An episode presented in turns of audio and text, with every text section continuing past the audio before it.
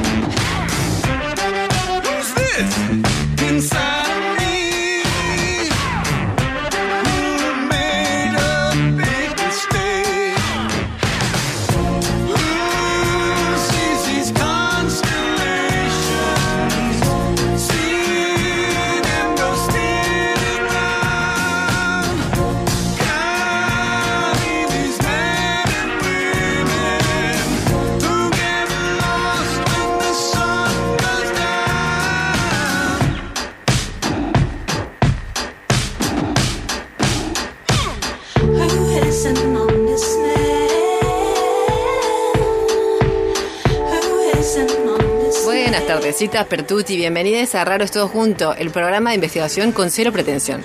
Mi nombre es Mariana Ortecho y estoy con Ale Peloso. ¿Cómo estás? Todo bien, muy bien. Buenas tardes para todo el mundo. Cele Pereira, ¿cómo te va? Contenta con el frío, ¿no? Ajá, ajá, así te quería ver, ya, lo noté. ¿Cómo me da bronca la gente que... Que disfruta el frío. Sí, y que te dice, ¡ay, qué lindo! Hace 10 grados. Acaba de decirlo. Bueno, gracias, Ele Pereira. Esa misma se golpea, ¿viste? Acá ¿Eso son estornudos o cachetazo? Claro, no se sabe si son estornudos. Bueno, así es la cosa. Che, presento al resto del equipo. La saludamos desde acá a Julio Huergo, a Flor Páez, a Gaby Jeremian, a Georgie Remondino. Obviamente está Luli Jaime, como siempre, en locución. Y que la flaca me hace una, me hace una, una, seña rara con los labios. Me hace como un medio como ¿Viste como Susana Jiménez cuando, cuando tenía el invitado que hablaba y Susana hacía como un... Mm, mm, mm, correcto. ¿Qué era lo que querías decir? Roti Bustos también lo saludaba. Roti Bustos que nos lleva a las redes totalmente y a Suma Capriles en la musicalización. Exacto. Bueno, no sé, ¿me quedó algo más por decir? Eh, no, nada Listo, chao. Cerramos con este programa. Hasta barriga. Bueno, che, hoy vamos a hablar de gustos. O de gusto. De gustos gustos. Porque sí, es como muy amplio el que venimos. claro, reivindicando la diversidad. Exacto. Y los ámbitos, los órdenes. Eh, le pusimos como nombre, de hecho, sobre gustos. ¿Todo está escrito? Mira, qué poéticas que son. Qué poética, sobre Qué disruptivas, eso de que sobre gusto no hay nada escrito, no, está todo escrito. claro, no es, es, que un poco queremos como plantear eso, digamos. ¿En qué medida o en qué aspectos eso que vos decís es mi gusto, se me canta la tatatata? En realidad viene un poco como empujadite, digamos, por la cosa de la moda, las tendencias, que siempre medio como que te corren ahí un poco. La info, la info, la sobreinfo. Así es. Bueno, eh, a ver, esto rige en todos los ámbitos y órdenes. Nos parece importante hablar porque de verdad que el gusto digamos, está vinculado a lo que almorzaste hoy, a lo que te compraste ayer, ese vestido que te queda como el, te lo compraste de, de manga vampiro, que vos decís, ¿por qué parezco de ti de Batman? O sea, ¿por qué estoy con esto yo? O a cómo te gusta dormir, anda Sí. boca abajo. Totalmente. Si sos de la clase de persona que se ducha a la noche o a la mañana, Claro. que el mundo está dividido, o sea, esto es así. Hay gente que te dice no a la noche, ¿por qué? Y porque babeas y a la mañana... ¿Por qué esa explicación? O sea, esto no te, no, digamos, no te posiciona mejor esa explicación. Bueno, en fin. Eh, todo, te quiero decir, eh, ¿por qué votaste lo que votaste? Tal cual. ¿Por qué te enganchaste con esa persona? ¿O por qué te desenganchaste? ¿Por qué me separé? Bueno, en fin, todo. Bueno, entonces un poco con, en relación a este tema es que vamos a pedirles, como siempre, que eh, nos respondan a la consigna para hacerse de los premios que tenemos hoy, que están buenísimos, Súper. Súper buenos. Súper bueno. que nos respondan a la consigna de cuál es tu gusto más excéntrico. O sea, ¿dónde vos decís, ah, con esto la clave? Vos, Cele, si te ocurre, ¿tenés algún gusto excéntrico, alguna cosa así que vos digas, uy, me mira con cara de... no se puede confesar, no se puede decir. No, no, dice, tira la cabeza para atrás y dice, no. ¿Vos, flaca? ¿Alguna excentricidad, algún gusto así que vos digas? ¿Algún gusto excéntrico? O que hayas tenido. Ojo, la consigna también vale para que nos respondan tipo hoy o en el pasado. Viste, a mí la verdad es que me gustaba usar las, las camisolas con hombreras, que parecía, viste, Angela Merkel. Tan, Yo siempre quise desayunar con eh, huevo frito, con tocino esa historia, pero en un desabillé de esos de, que de los que usaban los de Dallas, ¿viste? La serie, ¿te acordás? De billete de las de Dallas, como era? Ah, como tipo así como de seda. Sí, tal cual. Con Como- el olor a fritanga, el chorizo con los huevos revueltos. Con esa pantufla como estileto que tiene como un pompón en Como la... los, sí, como los zapatitos de lo comía. Ah, ah, bien. Ese sería... Eso es algo que vos quis- que habrías querido. Claro, sí. Bien, perfecto. Flaca, ¿vos no te peinabas en la época de los 80 con el flequillo ese acá estallado? Sí, Ese que era como te había explotado un petardo en la frente. No, ese no, pero el que era el jopo así tipo alero, tipo visera, ¿viste? Que Sí. Te ponías limón, jabón, no sé qué más te sí, ponías, todo eso. espantosa. Cerveza también cuando yo estabas en el boliche. y era como, bueno, hay, hay que, hay que arreglarse con lo que tenemos. ¿Qué tenemos? Un wiki y, un- y una birra. Dame. Vamos, vamos al baño, hacemos lo que podemos. Bueno, en fin.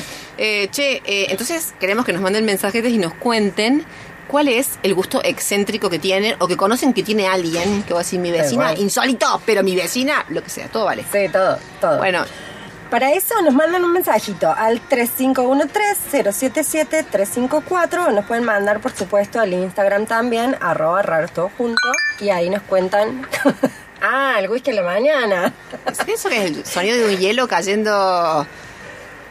Sí, lo sé, te estoy haciendo un chiste, me dice el celo el WhatsApp, pero qué cosa esta Celeste Pereira.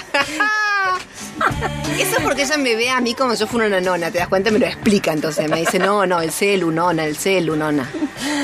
Era una broma, hija de Dios. Era una- Un besito para vos, querida. No, pero nos tienen que mandar sí o sí mensajitos porque tenemos unos super premios, como Sí. dijiste vos antes. Por supuesto tenemos nuestros amigos siempre de, pa- de Pasta Julios que nos regalan dos cajas de pastas a rico. elección. Mary, desde, desde que, no sé, desde que tenemos el auspiciante que necesita... La pasa mal. Cuando dicen pasta Julios, me hago en aguas.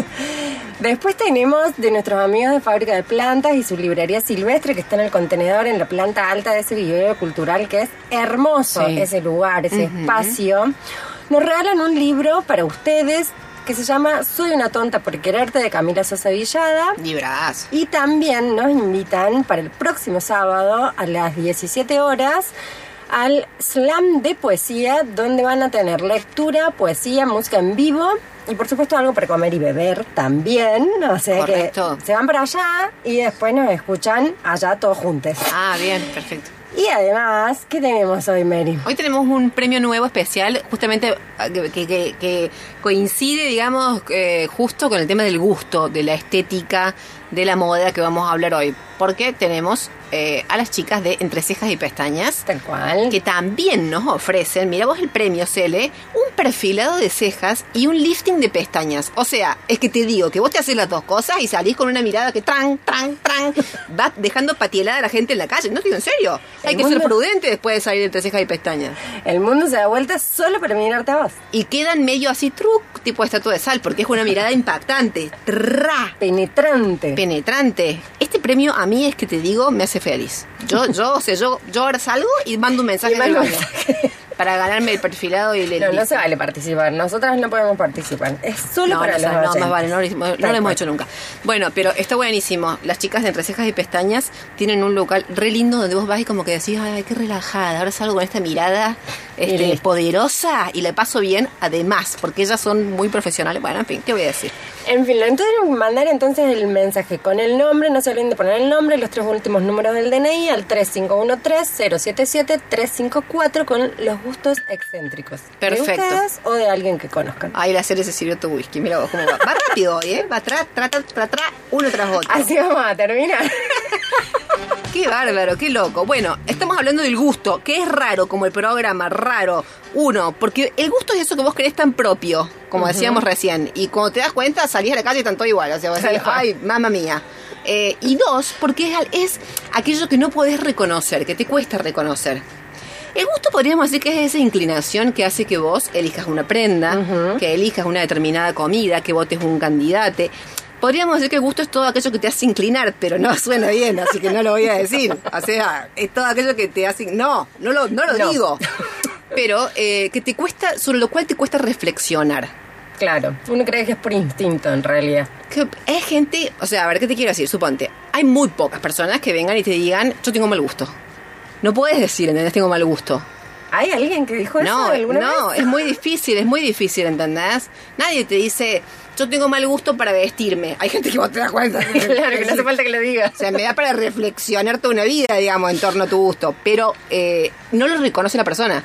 No, por supuesto. Yo tengo mal gusto para votar, por el otro dice la gente. Y lo tendrían que decir, ¿entendés? O sea, hay cada, hay cada cosa Si buena. no reconocen lo de la ropa, imagínate lo del candidato. Imagínate vos. Pero bueno, hoy vamos a hablar dentro de un ratito eh, de el gusto en relación a la alimentación, ¿no es cierto? A las modas vinculadas a las pautas de alimentación, Que hay un montón. que hay un montón. Yo tengo la cabeza hecho un merengue y es por ti, o sea, esto está a punto de tallar. Bueno, pero vienen este, a charlar, a contarnos sobre esto, eh, dos chicas de la eh, cátedra de La licenciación. De la licencia. Ah,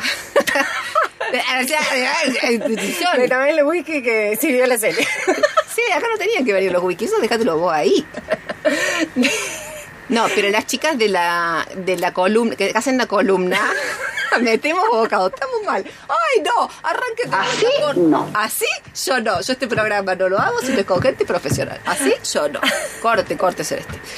Eh, bueno, que vienen dos chicas, estaba diciendo por enésima vez, este, que vienen haciendo la columna con Juli Huergo. Exacto. Eh, y se llama Metemos Bocado. Con ella vamos a hablar del gusto en relación a esta cuestión más de la alimentación. Pero después, cuidado, cuidado, agárrate, que viene José María Aguirre y con él vamos a hablar desde una perspectiva un poco más amplia. ¿Qué es eso que nos hace de repente cómo optar por unas cosas y no otras? O sea, vamos a querer ahí comprender la cosa de una forma más amplia y seguramente a alguno le vamos a pedir que nos chusmee en relación al diseño porque es su métier. Tal cual. Bueno, eh, dije toda enojada que no tiene nada que ver. O sea, no sé por qué me fui como calentando. Venga, bla, bla, bla, bla, no tiene nada que ver con nada. De todas formas, debemos saber cuál es tu gusto excéntrico. Eh, bueno, no, el, el flequillo explotado. Ah, ese era. No era excéntrico en ese momento, pero ahora lo veo y digo que está pirucha. O sea, estamos así, ¿por qué yo hice eso? Claro. Ah. Eh, no sé, ¿algún gusto excéntrico hoy? Eh, bueno, viste que a mí me faltan muebles, por lo que sea. ¿Viste? O sea, no es solo pobreza, que ya sería un mo- motivo suficiente desde ya. Pero no es solo, digamos, una cuestión. Tengo una negación también con Claro. el ítem mobiliario, por lo que sea. No por el minimalismo. Pero no es excentricidad, eso es un problema que estoy diciendo psicológico, otro que me pongo a pensar. No tiene nada que ver. Bueno, me quedo pensando, no soy excéntrica, soy una persona con problemas. Bueno, les propongo que hagamos una tanda y volvamos en un ratico para conversar con estas invitadas que no se pueden creer. Raro es todo junto, porque la ciencia también tiene risas.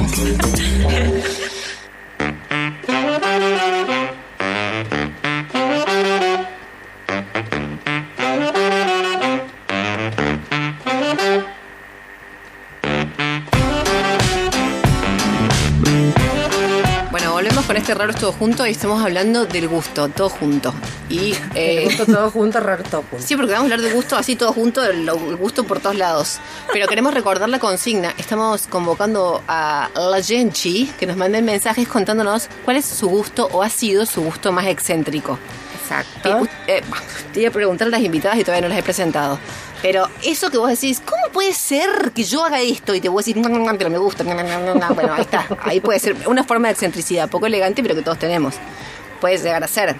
Sí. Que nos cuenten algún- en todos Las los que se pueden contar, porque uno se empieza a acordar de cosas que va a decir, no, no da a contarlas al aire. No da a contarlas. No, no da a contarlas al aire. Claro, sí. Hay gente, por ejemplo, que eh, yo he visto alguna vez en mi vida, gente que le gusta cortarse las uñas cuando desayuna, pero todo junto. Qué o sea, las caras de los Pereira. Ay, la cara, espantosa. Ay, los rostros que estoy viendo. Ay, qué desagradable decir esto del aire. Ay, qué horror. O sea, bueno, hay pero hay gente que hace eso. Claro, comer tocándose los dedos del pie, cosas repugnantes. Pero eso no tiene nada de malo. Eso ya es una maña todo de tuya. malo. ¿Por qué no te vas a poder tocar los dedos de los pies? ¿Por qué son un asco los pies? Ah, es que quiero decir, mi compañera Alejandra Peroso tiene una fobia con los pies. O sea, lo digo nada más, solamente para mandarte en cana.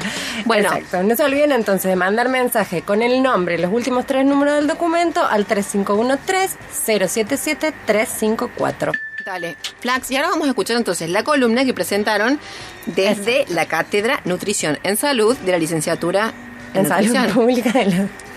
¿A la licenciatura se llama Nutrición en Salud Pública? No, Exacto. no me vuelva loca. Yo la, La cátedra, se llama cátedra se llama Nutrición en Salud Pública de la licenciatura en Nutrición de la UNC. Me corregiste mal, te lo voy a decir. ¿Me corrigió mal? ¿O no, me corrigió mal, muy, Cele? Muy bien, muy bien. Sí, dice la Cele, no tiene idea de que le preguntes. Bien, esa es mi Celeste Pereira. Bueno, la columna se llama Metemos Bocado, de la cátedra que acabamos de mencionar. de la licenciatura. No lo vamos a de vuelta porque hacen un quilombo, nos vamos las manos. Pero ya sabemos de qué hablamos, ¿no es cierto? Perfecto. Y le vamos a escuchar en la voz de Juli Huergo, de Flor Bainotti y de Julie Angeli. Exactamente. A ver. Ay, Amicha, estoy harta, estoy cansada, estoy hinchada, estoy sobreinformada. Ya me leí toda la dieta antiinflamatoria. No puedo comer arroz, me dice. Pero según la dieta china, solo puedo comer arroz yamaní. O sea, estoy harta, no sé qué hacer, no sé qué mierda comer. Ay, amiga, ¿cómo te entiendo? No, la semana pasada también vi- visité a la médica porque me había hecho hacer unos análisis, ¿viste? Análisis de rutina. Resulta que me dio deficitarios algunos nutrientes o algo así, me dijo, y me recomendó que tome un aceite, un omega 3, pero me recomendó que busque uno de pescado. Yo le había dicho en esta primer consulta de que era vegetariana, se ve que no me prestó atención. Bueno, resulta que me pongo a leer información y empiezo a encontrar de que este omega 3 de pescado tiene mercurio, otros metales pesados. No entiendo por qué me recomendó eso. Es que a veces es mejor no saber. Yo también me siento muy desganada. Y me dijo que suplemente la dieta con vitaminas, minerales. Y la verdad que, sinceramente, no me alcanza la hora del día para tomar, para comer, para hacer todo lo que debiera. Es cierto lo que ella dice, ¿no? La alimentación de ahora no es la de antes, los suelos están desgastados, los agroquímicos y los alimentos ya no nos alimentan. Pero estoy agotada. No, sí, y aparte, ¿cómo haces? No te dan, posta, no te dan las horas del día. Yo pude organizar y meter yoga en mi semana y la chabona me dice que no es suficiente, ¿no? Que tengo que hacer fuerza para crear masa muscular, actividad de fuerza. ¿Dónde carajo meto otros días para hacer actividad de fuerza? Sí, chicas, yo también estoy con los tiempos. Bueno, resulta que me organicé, fui a hacer las compras, fui a la verdulería, porque, bueno, en casa tengo muchas harinas y azúcar y me estoy dando cuenta de que cuando las termino de comer me inflamo todo, todas. Así que, bueno, me llevé una manzana al trabajo de colación para no morirme de hambre hasta el mediodía y leo una noticia de que la manzana es un ultraprocesado más. No, viste, eso no lo puedo creer, no lo puedo creer. Estoy muerta de pena por esa noticia. Me arruinó el Bueno. día. ¿Cómo? Me arruinó el día. No puedo creer que la manzana es un ultraprocesado. Listo, ¿qué comemos, chicas? ¿Qué comemos? Y además, la manzana en el ayuno intermitente, bueno, qué sé yo, no sé, estoy confundida. Vos sabés que mm, manzana, ayuno intermitente, hay un influencer que sigo y se la ve que ella hace eso y está de muy buen humor, energizada. Yo seguí su receta al pie de la letra, seguí lo que decía, hice todo, compré lo que me dijo, costó un montón conseguir, me caminé en un montón de dietéticas buscando un aloe vera específico Y el día que hice todo eso, el cuerpo no me respondía. Pasó el 14, lo quise correr y me dio una puntada hiperdolorosa en el hígado. No, y encima el 14 siempre te hace esa, ¿eh? Es tremendo, más la plata también, yo no sé ustedes, pero estoy destinando el 80% de mi sueldo a la alimentación, básicamente. Ahora saqué un adelanto porque tengo que pagar estos frutos rojos que me dicen que tengo que comer porque son antiinflamatorios. O sea, ya no sé. Sí, chicas, es muy confuso todo. Eh, la verdad que a mí mi abuela me decía, hay que comer lo que nos rodea. Esto que decías de, de la aloe vera, si vos tenés en tu jardín aloe vera, ¿por qué no podés consumirlo? Y mi abuela también me decía de los huesos, que hay que cuidar los huesos, que hay que tomar lácteos. Pero bueno, a mí los lácteos no me gustan, me dan asco, no los puedo pasar. Ah, A mí tampoco me gusta. Yo lo que tengo inflamado es el cerebro, digamos. O sea, si cuidarte es evitar caer en los excesos, dice este influencer también. Esto todo que estamos charlando, todos estos mensajes, ¿no son un exceso en sí mismos? No, pará, Juli. Y la última. Me dice la médica que no me estrese. También es un factor de inflamatorio, ¿sabías? O sea, la frutillita del postre. No te estreses. Toda esta información, no sé a ustedes, pero a mí me puso los pelos de punta. Está fácil no estresarse con todo esto. Dejate de joder. Bueno, les agradecemos un montón a eh, la gente de la columna Metemos Bocado, de la cátedra de, no lo voy a decir más, nutrición eh, en salud pública. Estamos, están con nosotras dos integrantes del grupo, eh, Juli, Angeli y Flor Bainotti. Las dos son licenciadas en nutrición, están con becas de CONICET y de CECIT en investigación y están haciendo el doctorado en estudios sociales de América Latina, ¿no es cierto? Sí, ¿Sí? perfecto. perfecto. Yo no me equivoco nunca la habla, No. ¿eh? Fue esta chica que está acá sentada a mi izquierda que recién me hizo tropezar, lo sé, lo planifica, la veo cuando está llegando a la radio. Che, eh, chicas, en primer lugar, gracias por haber venido posta, muchísimas gracias por haberse llegado hasta acá. Muchísimas gracias a ustedes. Bueno, eh, nos han hecho reír, también les digo, con la columna. No, nosotros también nos reímos mucho haciéndola. ¿Preparándola? Sí. Una pregunta que no tiene nada que ver, ¿de verdad que la manzana es un ultraprocesado? Y esa es la ¿Pero información. qué, cómo, qué, cómo?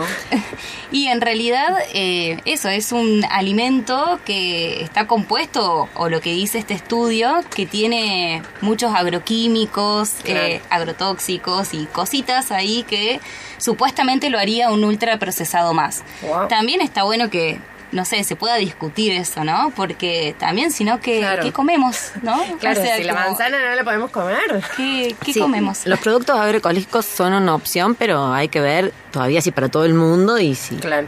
Claro, tal cual. Perfecto. Bueno, chicas, ustedes ahí en la columna como que daban cuenta, digamos, del estado en el que estamos con mil y un paradigmas dando vueltas.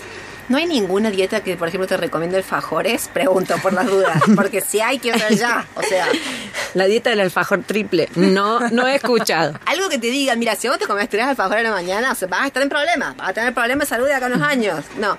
Pero fuera de broma, ¿por qué este caos? ¿Por qué de repente tanta cosa, digamos? Bueno, por ahí me parece que nosotros estuvimos charlando un poco que por ahí en la época de los 90 Sí. era muy común esto de, de las dietas, Sí. de la dieta escardale, la dieta Sí. de la luna, la dieta de la sopa.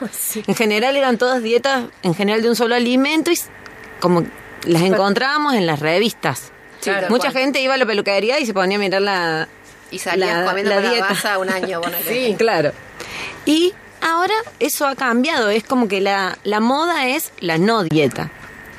Ajá. Y entonces por ahí es como muy común ver como estos modelos eh, que acá no solamente te proponen un modelo de alimentación, sino también como un estilo de vida. Claro. Que implica también una forma de vestirse, una forma de ser, una forma de maternar, una forma de Total. una decoración de tu casa, todo. Y en general está, está muy movilizado por las redes sociales. Tal la cual. mayoría de la gente hoy se informa de alimentación eh, por redes sociales. Claro. Sí, peligroso. Sí, ahí también, bueno, también discutíamos mucho esto de, de lo estético, ¿no? O sea, cómo hoy en día el alimento se tiene que volver en, en algo que, que nos entre por los ojos. Entonces, ya la vajilla, ¿no? Tiene que ser Claro. bonita, ya la preparación del plato, ¿no? Nos tiene que entrar eh, primero visualmente y por ahí todos los otros sentidos con los que también podemos disfrutar esos alimentos quedan totalmente bloqueados, ¿no? Porque ya degustamos esa comida a través de la vista sin, sin digamos, saborearla, olerla, tocarla, ¿no? Claro. Sentir sus texturas también.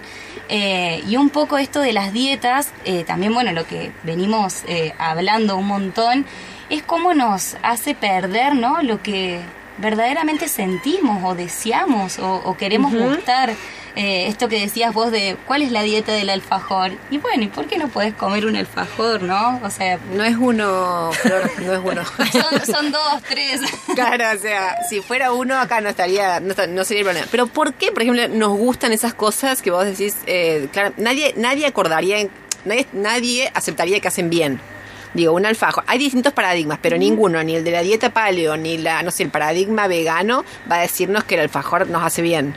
¿Y por qué nos gustan esas cosas así? Claro, es que también el gusto es una construcción social, ¿no? Y eso hay que tenerlo en cuenta. Y no nos podemos olvidar, ¿no? De que somos seres no solamente biológicos y que el alimento va a aportar a nuestro cuerpo eso, ¿no? Las sustancias y los nutrientes como para, bueno, para nutrir a este cuerpo, sino que también nos alimentamos o nos nutrimos de las circunstancias, ¿no? De esto, del gusto, de que capaz algún plato de comida o algún alimento me lleva algún recuerdo o tengo un gusto construido que, que ese alimento hace de que me guste y que sea placentero, ¿no? Por ahí creemos de que, de que sí, de que las dietas se olvidan un poco de como de todo este otro mundo. Claro. Ustedes que, por ejemplo, que siguen como alguna pauta de alimentación o no, a mí me da curiosidad esto, ya esto es chisme. digamos, Sí. pero los nutricionistas, ¿cómo, ¿cómo se comportan, digamos, ustedes? Yo la verdad que no. Eh, No. Trato, trato de, de comer las cosas lo más naturales posibles. Si tengo alguno, tengo posibilidad de comprar algún producto agroecológico, lo compro. Y si no, los otros los compro en el súper o... Ah, me encanta, me encanta esta cosa, sí. Bien. Eh, y yo eh, también, o sea, como trato de, de no privarme de nada. Me gusta mucho comer y me gusta mucho como de... Yo me estoy de prendiendo un pucho, de verdad. Nada que ver, no, yo escucho y me dan ganas de fumar paquete de pucho. No, no entendía nada. No, y también esto, ¿no? Bueno, nos preguntábamos de, de, bueno, de la alimentación consciente, ¿no? Que nos preguntamos todo el tiempo el, el cómo comer, ¿no? Esto Sí. de, bueno, comer pausado, masticar bien los alimentos, eh, Oh, eso es todo un tema ahora. tal cual, ¿no? También, bueno, con las vidas que llevamos, Tal más acá en la ciudad, que por ahí se complica un montón. Eh, bueno, y nosotros con Juli trabajamos también en sectores sociosegregados, en donde ahí un poco la pregunta es el qué se Claro. come, ¿no? Entonces también como preguntarnos un poco... O sea, ¿a qué eh, se puede acceder? Claro, tal Claro. cual, ¿no? Como, como algunas dietas, eh, bueno, sí están pensadas, obviamente, o dirigidas, ¿no? A, a ciertos sectores sociales, eh, también que están atravesadas, ¿no es cierto? O dirigidas a, a un género, a una tal generación. cual. Bueno. Tal cual. Está bueno, me gusta porque es como que eh, tengo la idea de que están como proponiendo, no proponiendo, pero digamos, eh, me parece que de alguna manera apuestan por una cosa como más flexible, no tan dogmática, ¿no? Como eso de las dietas o los o esas pautas. Yo me acuerdo cuando era adolescente hacía la antidieta. ¿La- ¿Escucharon alguna vez de esa? Yo no la escuché No, nunca. yo tampoco. Hace 2500 años, pero era la época en la que todo era anti, claro, de verdad. Recuerdo que vos eras anti en esa época. Eras anti. No, yo iba antigimnasia, que es una práctica, pero de verdad que es súper, es buena, es re buena, digamos, como práctica. Eh, y hacía la antidieta. No, sí, comentario al margen. Y esa chaquetilla. Eh, y usaba chaquetilla, sí. Eh, pero digo, eh, me gusta esto, digamos, de que no, no, no serte como tan estrictas al momento de orientar nuestra alimentación. Que claro, o sea, no es la- la- lo que está de moda en cuanto a la alimentación, no es para todos. Y eso es algo que creo que tenemos que aprender. Sí, eso que decís a mí me parece como súper importante. Eh, porque bueno, hoy en día escuchamos ¿no? esto de la dieta sin gluten, eh, o, o que Sí. demonizamos ¿no? ciertos alimentos o se demonizan ciertos alimentos y otros son la magia, que si comes esto o tal, cosa ya tenés salud de por vida. Eh, claramente, o sea, desde mi posición no, no es así. Claro, ¿no? o sea, no hay... Y por otro lado, ¿no? Como bueno, también esto de preguntarnos como, bueno, ¿qué es lo que realmente me... O sea, me hace bien a mí, esto de que no todas las dietas o no todos los alimentos nos Claro. van a producir lo mismo a todas las personas, ¿no? A mí lo que no me hace bien es la gente que tiene una alimentación perfecta y te la enrostra. ¿Viste esa gente que Es que para mí no existe eso. Claro, pa- acá- es, puro, es puro, digamos, pura imagen. Pura imagen, pero hay, ¿viste? Hay gente Pero que aparte es onda- acabamos de decir, no hay una alimentación perfecta, creo que depende mucho de cada No, organismo. claro, pero hay gente que, viste, te lo, te lo dice, viste, como onda. Y yo hoy desayuno la leche de almendras. Y ahora estoy con mis frijoles, no sé qué. Y bueno, con el paquete de caramelo, nerviosa, tratando de ocultarlo. A mí hay algo Eso que, me hacía que no tiene nada que ver con lo que estábamos hablando, pero que creo que sí es una moda, que es esto de, de, mm, todo el tiempo sacarle foto a lo que estás por comer. Claro. Como que fuera, onda, mira lo que voy a servirme y todo el mundo mira el lado y decís, se te enfrió hasta que le sacaste la foto, no disfrutaste de la comida, ya es un asco ingerir eso. Pero sí, esta cosa de todo es para todos. Y eso creo que la moda tiene ahí como un, un problemita. No todo, eh, no solo en la comida, pero en todos los ámbitos, no todo es para todos. Claro. o Por sea, eso un poco me parece la propuesta es poder conectar con cada Claro. uno con el alimento, con su alimentación y poder pensarla al margen un poco de esta sobreinformación. Exacto. Porque hay un discurso médico fuerte, hay un discurso muy fuerte de las nutricionistas, de los influencers, de las empresas Sí, alimentarias. Claro. Y bueno, entonces en, en eso poder escuchar un poco a nuestro cuerpo y ver qué nos pasa. Claro. Poder frenar un poco ese bombardeo. Y además me parece también encontrarnos un poco con nuestra historia de alimentación, porque nosotros también venimos, eh, tenemos toda una carga histórica y Sí. de tradición con los alimentos que está re bueno no olvidársela, Exacto. porque por ahí toda esta, ins- esta información hace que uno se sienta como perdido, como angustiado. Ahora no sabes qué comer. Claro. Voy a tirar otra referencia eh, a antaño, pero eh, yo, por ejemplo, muchos años me alimenté a base de puflitos. ¿Los tienen los puflitos? Sí. o sea, te juro. Sí. Sí, o sea, Te sirven como sí. maquillaje también. También Sí, te ahorras el rush desde ya. O sea, te chupé unos puflitos así apurada en la calle. Acá estoy, lista. Bueno, chicas, eh, es eh, la verdad un placer conversar con ustedes y vamos a seguir charlando, digamos, a lo largo del año. Tal cual. Con la cátedra del licenciatura en de sanidad del UNC de la Sarasa. No, lo vamos a aprender a decir bien. Eh, pero bueno, seguramente nos van a seguir contando esto que están investigando y esta perspectiva eh, a la que están, bueno, que también colectivamente van construyendo y van apostando. Muchas gracias por estar aquí. Gracias a ustedes. gracias. Bueno, repetimos la consigna. Estamos preguntando cuáles son los gustos excéntricos que tienen. En el orden de la mancha, o sea, de la comida. Tal de- cual. Te digo que ya nos han mandado un gusto excéntrico, el cual comparto, me acabo de dar cuenta. Uno de los que mandaron vos compartís. Sí, totalmente. A ver. Laura dice que le encanta ir al odontólogo. Que tiene en este momento dos odontólogos. O sea, que. Laura entendió el concepto excéntrico. Totalmente. Mira vos si te va a gustar ir al odontólogo. Es lo más. Tener los dientes así impecables es lo más. Ay, Superado. bueno, so- bueno. Me gusta el olor de los guantes. De la... Del de odontólogo. Ah, del odontólogo. Ah, eso lo puedes resolver fácil. Porque vas a la farmacia a comprar los guantes.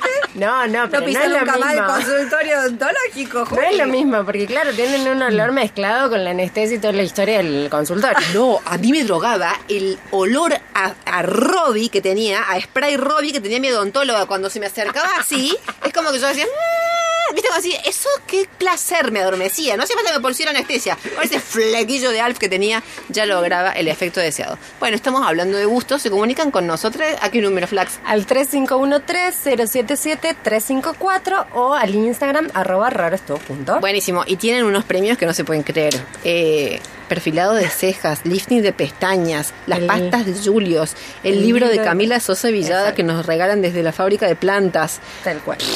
O sea, lees con las pestañas así, la ceja, o sea, una cosa, lo, me, te Mientras te un gusto Juli, todo junto. O sea, raro todo junto, así es. Bueno, volvemos en un ratito para conversar con José María Aguirre. Muchas gracias, chicos. Nos vemos la Gracias. próxima. Raro es todo junto. E investigación en la tarde del sábado.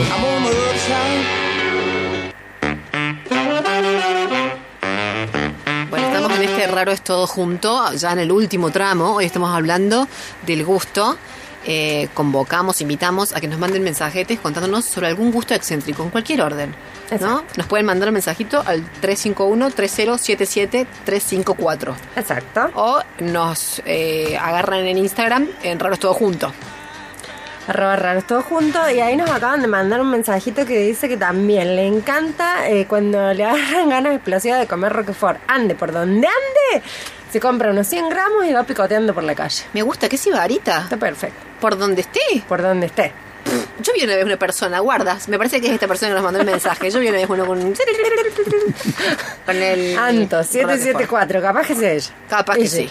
Bueno, che, estamos acá con José María Aguirre. Flaca, contanos una vez más quién es nuestro columnista estrella, José María Aguirre. que se llama la columna Diseño Futuro Imperfecto. Sí. José María Aguirre es docente investigador de la Facultad de Arquitectura y Urbanismo de la UNC en la carrera de Diseño Industrial. Es especialista y magíster en docencia universitaria, además de músico y fotógrafo, como ya hemos dicho. Sí, José María, ¿cómo andás? Bien. Bien. Muy bien, muy bien, la verdad que bien. Me encanta. contento, re contento de estar de nuevo. Pero contento de que estás con nosotras esta Pero vez o que viniste a la radio. No a la radio, sino a este programa. Ah, muy bien. Está arreglando la que se mandó el, el de- el fin, de semana, el fin de semana pasado que viniste, ¿eh? Sí. Esta vez no voy a hablar de que Gropius usó a la mujer ni No, tal cual. Bueno, es que también nosotros en realidad estamos conociendo, ¿no? Digamos, Claro. con nuestros columnistas en este espacio. Exacto. Entonces, bueno, vamos como eh, de a poquito. José María me encanta porque además nosotros te decimos, por ejemplo, este, este fin de semana vamos a hablar del gusto. Y vos con una, una rojo, me encanta, ¿viste? Con una valentía intelectual. Vamos. Listo, vamos. Vamos. Remarcable es, vamos. Y él te dio, cubre un espectro amplísimo. Porque es diseño, arquitectura. Es- me, me mira con cara de. de- ya ¿Seguro? está. ¿Seguro? Sí, segura, totalmente Sí. segura. Paremos ahí. paremos. No, no, no, no, sí. La- eh, hablando con, con eh, Georgie, justamente este, así con confianza ya. Sí. Eh, mm, el tema era, era como, como verdaderamente amplio. Pero siempre me, me sugiere eh, enfocarlo o meterlo por el lado de la reflexión. Eso hablábamos justamente con Georgina la otra vez este, durante la semana antes del programa. Y por ahí viene la, la cosa. Reflexionar acerca de qué es lo que nos ha llevado a mm, justamente tener que elegir entre determinados productos este, a la hora de servirnos o cubrir algunas necesidades. Ese era el, el objetivo. Si quieren, arrancamos. Sí, arranquemos nomás. Eh, Son, son seis reflexiones desde varios autores. A mí, me, cuando conversamos durante la semana con, con ustedes sobre el, sobre el tema, me paré frente a los muchos o pocos libros que uno tenga y decir, a ver, ¿qué, qué he leído que me pueda sugerir alguna cuestión importante? Y el primero que surgió fue Ortega. También Eco, hay algo de Bauman, eh, de Moll, de Dorfle y nada más. Este, pero por eso lo voy a mezclar. La primera reflexión tiene que ver con una de Ortega que habla de Beto Casella Por- no, ¿no? No está dentro de la, No. la bibliografía de consulta. Qué pena, me lo ha dejado. Jorge Rial, eh, a pesar de que La próxima vienen. bien. Tranquilos. Eh, la primera es de Ortega y tiene que ver con cómo el tipo reflexiona sobre, justamente sobre, eh, todo lo que ponemos por encima de la naturaleza, de la cosa básica, y que nos diferencia como especie. En realidad, dice Ortega, para diferenciarnos con- de, los animales, que habría que entrar en otra disquisición para, para, para saber si estamos mejor o peor, o si somos mejor o peor cosa, pero Ortega dice, eh, el animal está simplemente en la naturaleza, el hombre no busca estar sino bienestar. Eh, el animal está en la naturaleza haciendo su repertorio de actos y nosotros en realidad buscamos un qué hacer, mucho más allá del hacer. Y entonces podría uno decir que todo esto es está por encima de inclusive todo lo que elegimos como, como, como componente de esa sobrenaturaleza uno lo podría considerar en principio superfluo, pero pasa a ser una necesidad básica, dice Ortega, y pasa a ser más importante que las básicas necesidades de comer o de dormir o de reproducirse o lo que fuera. Eh, ese, esa, mm, esa condición de superfluo queda bastante, bastante en claro cuando uno analiza, por ejemplo, un momento clave de la prehistoria, de, de todo nuestro desarrollo civilizatorio, que es la mal llamada revolución neolítica. La mal llamada revolución neolítica digo yo porque en realidad es una revolución agrícola. Las mujeres descubren el funcionamiento de los ciclos naturales de las plantas, eso nos permite hacernos de alimentos en mucha mayor cantidad y terminamos asentándonos. En ese momento aparecen un montón de objetos. Eh, qué casualidad que tiene que ver con lo que contiene. Son todos contenedores. Y no es casual tampoco que la mujer tenga que ver con eso, porque es eh, biológicamente un, el contenedor del, de lo- del que viene después en la reproducción. Uno de esos contenedores es la ropa. La vestimenta aparece en ese momento. Y también hay antecedentes hasta animales, podríamos irnos ahí, pero nos vamos a quedar con eso. Eh, el propio Ortega dice que la ropa es probablemente una de las primeras expresiones artísticas que tiene el hombre, o la mujer, el hombre genéricamente Sí. hablando. Eh, una de las primeras expresiones artísticas y, y le da una definición que a mí me gusta mucho y que tiene que ver con, con esto del gusto o de la decisión. Él la, la define como un acento a esa expresión artística, es como el acento que va sobre la letra. Eh, esa expresión artística entonces, ent- entonces está acentuando a esa persona que está por debajo o contenida en. Eh, Y esa, ese carácter de acento es lo que refuerza esta cosa de eh, yo elijo qué acento ponerme para comunicarme con el resto. ¿no? Ese, ese tipo de lecciones me parece que es clave desde el inicio de la, de la construcción de estos contenedores, en este, en este caso de la ropa. Eh, esta, esta mm, ropa, digamos, o esta decisión, hablamos genéricamente de la ropa, pero puede ser cualquier objeto, que yo elijo, lo elijo en función, dice Ortega, de un molde cultural que responde a determinadas este, eh, definiciones culturales, eh, de grupos. Entonces yo elijo eso en función de lo que quiero y con lo que me quiero identificar y con lo que quiero comunicar. Y es como él da un ejemplo bastante interesante que me hace acordar las revistas cuando nosotros éramos chicos, digo, mi generación, esta cosa de llenar los puntos para construir una forma. Sí, es como que hay un sí, sí. molde y yo lleno ese molde y a veces coincide o no, pero es lo que, lo que estaría buscando. Ya estamos por la cuarta reflexión. Esta reflexión tiene más, más que ver con Bauman. Eh, Entonces, si yo busco identificarme y elegir algún tipo de objeto, sea ropa, sean accesorios, sea un auto, sea electrodoméstico, estoy buscando identificarme, estoy bus- buscando construir una identidad. Sí. Y Bauman claramente dice que esa identidad es flexible. Estoy hablando del Bauman de los inicios de su definición de la liquidez. de la- no cuando el tipo agarró el concepto y ya lo transformó en una especie de producto en serie. Eh, eh, la identidad es un fenómeno líquido que se va justamente amoldando a lo que la moda ofrece. Y acá viene una definición muy interesante de él que dice, em, estamos o en una, en una sociedad de control, eso es, ya lo definieron hace muchos años, por ejemplo, Orwell o, o Sí. muchos autores en cuanto a las distopías, pero estamos cambiando hoy. La, la, la- la búsqueda de la identidad, esta cuestión identitaria, la buscamos más en función de eh, parecernos a determinados personajes que son como públicos y ya no es la sociedad o el gran hermano que nos mira a todos, sino todos miramos a algunos pocos. Y él, es- es interesante esa reflexión porque el tipo dice, el control sigue existiendo, pero ya no es un control coercitivo que me obliga a hacer determinada cosa, sino que se busca a través de esta exposición de determinados modelos Claro. para seguir determinadas modas. Como hay- que hubiera encontrado la forma, digamos, eh, para seducir. Exactamente, y de hacernos sentir una falsa libertad o falsa Claro. sensación de libertad de que estamos eligiendo, cuando en realidad es muy poco el, el repertorio. Lo peor es que eh, eh, la carrera a la que corre, a la velocidad a la que corre, esa modificación de esas, eh, de esos, de esas modas o de esos modelos, eh, nos hace sentir una tremenda frustración porque tenemos esa sensación de poder elegir una cosa que nunca terminamos de elegir. Claro. Es muy poca la gente que tiene la condición económica de poder elegir.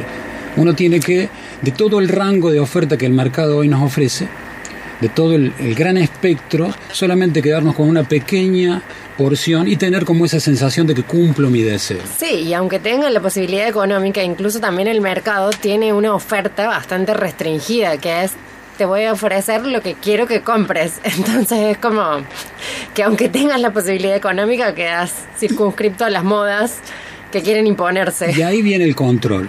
Eco eh, describe el ciclo, digamos, del, del consumo de una manera muy sencilla. Dice el tipo, primero ignoro lo que está de moda, después me informo, entro en el consenso cultural, termino metido en la moda y después, cuando se termina ese ciclo, tengo como una sensación de, re- de- de- de repulsión por eso, porque quiero cambiar.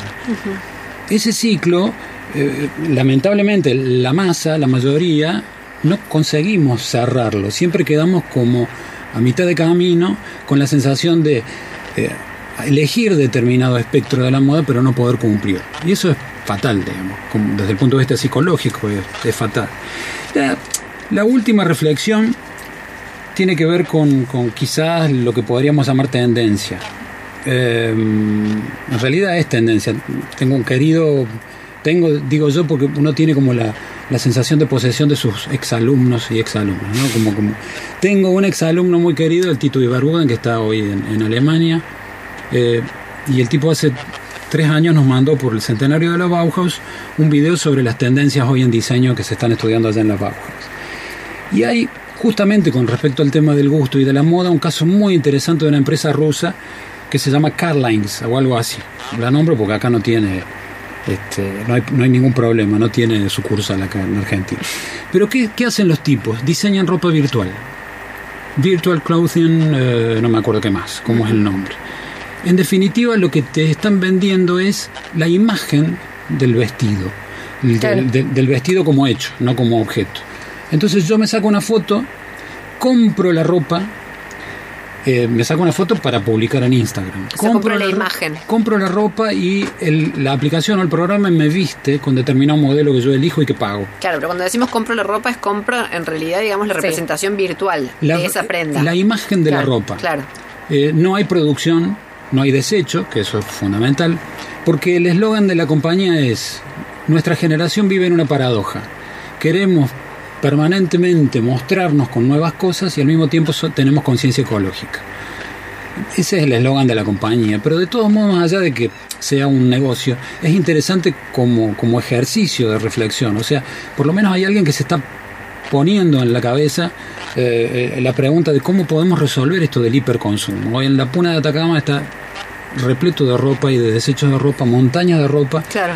de, de, de- de ropa inclusive hasta nueva, que se tira simplemente porque no, o, o porque pasó de moda, o porque tiene alguna falla, y e- está tomando una escala similar a lo que puede ser el residuo plástico o hasta el residuo de comida. O sea, es, es gigantesca la cantidad de ropa que se produce y se desecha. Pero es como que uno está, por ejemplo, estás en tu casa con una joguineta rabiosa y estás apreciando, te tenés en realidad en las redes, ponerle ese, esa prenda. súper de moda, de última, este, de, de última tendencia, con materiales inclusive, y tiene tal, tal efecto esta, esta cosa de la realidad virtual que yo me estoy creyendo de que en realidad, yo como espectador, que el otro, la otra está vistiendo una, una ropa real. Después puede saberse que no, pero más allá de eso, lo que vende es la imagen, o lo que está mostrando, lo que está queriendo comunicar es simplemente la imagen de estar vestido. Claro, hacer eso para los influencers está buenísimo porque obviamente que los influencers como que no repiten ropa y toda esa historia, entonces realmente hay un montón de desechos, pero la verdad que eh, para el- nosotros, el resto de los individuos es como una cosa, me parece a mí, espantosa. Un- por supuesto, un minutito más para un, para un caso. Eh, otro caso que me cuenta Tito es un caso de la empresa de, de calzado de las tres tiras, que en un, en un convenio con el Metro de Berlín eh, diseñaron, vendieron un par de zapatillas que si yo me lo compraba tenía el Metro en Berlín gratis por un año. Eh, a un precio irrisorio, o sea, si un par de zapatillas de muy buena marca te puede salir entre 100 y 200 euros, esto salía 850. pero yo tenía el metro gratis todo el año.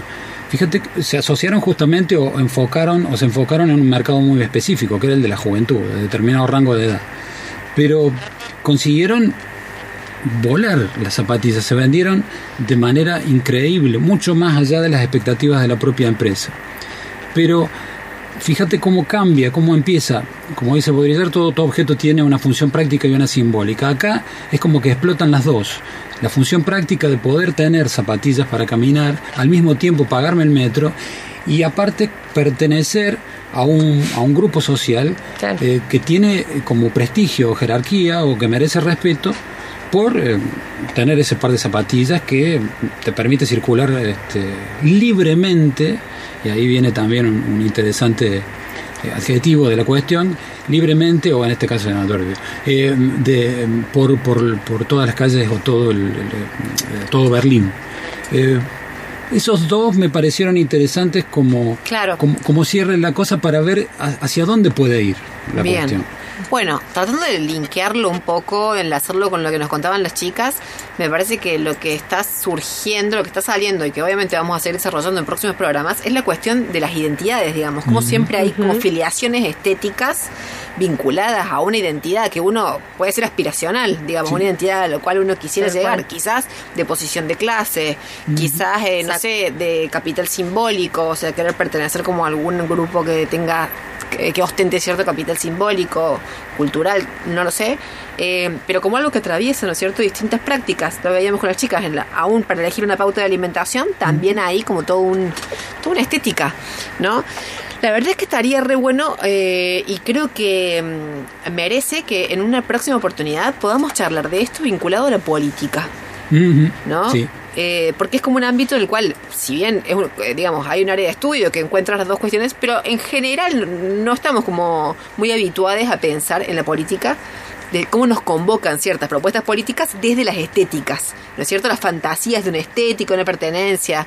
Bueno, José María, eh, no sé si en realidad cierro para algún lado, pero quisiera hacerlo como para, en realidad, invitarte a que vengas una próxima vez y vayamos Pero- por ahí. Por favor. ¿Sí? Tal Sí, cual. sí, sí. Bueno, muchas gracias. Placa, ¿tenemos los ganadores? Sí, tenemos dos ganadores. Tenemos los gustos excéntricos que nos han mandado son increíbles. El olor a cemento fraguado y el frescor que libera. Eh, Ah, Noel acuerdo. 768 eh, es el ganador del librito.